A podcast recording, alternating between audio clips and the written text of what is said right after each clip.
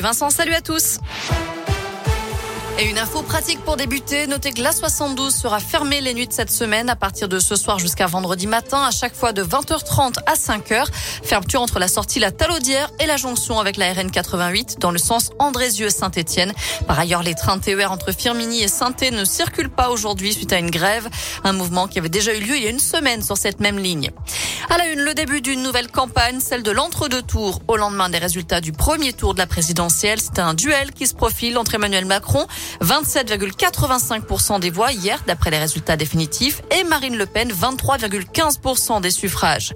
Au lendemain du premier tour, Valérie Pécresse demande l'aide des Français pour boucler le financement de sa campagne en cumuler moins de 5% des voix. Les frais de la candidate Les Républicains ne seront pas remboursés par l'État. Elle dit s'être endettée personnellement à hauteur de 5 millions d'euros. Date butoir est fixée au 15 mai. Et Yannick Jadot avait lui aussi lancé un appel aux dons dès hier auprès de ses militants seulement. Dans le reste de l'actu, ce nouveau dispositif lancé aujourd'hui au CHU de Saint-Etienne, il s'appelle Cancer Diag et doit permettre un dépistage plus rapide de certains cancers avec notamment un standard téléphonique dédié, un site internet spécifique et une meilleure organisation dans et entre les différents services hospitaliers.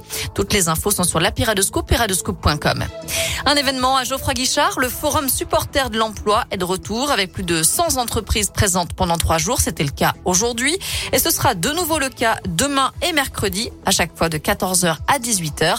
Environ 400 offres et 500 postes y sont proposés. Le Chaudron qui accueillera la prochaine journée de Ligue 1, ASS Brest, ce sera samedi à 17h. Les Verts 18e et barragistes à l'issue de la 31e journée. Et cette déroute vendredi soir à Lorient, une défaite 6 buts à 2.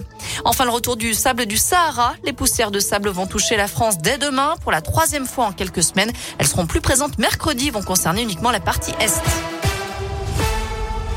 Merci beaucoup Naomi.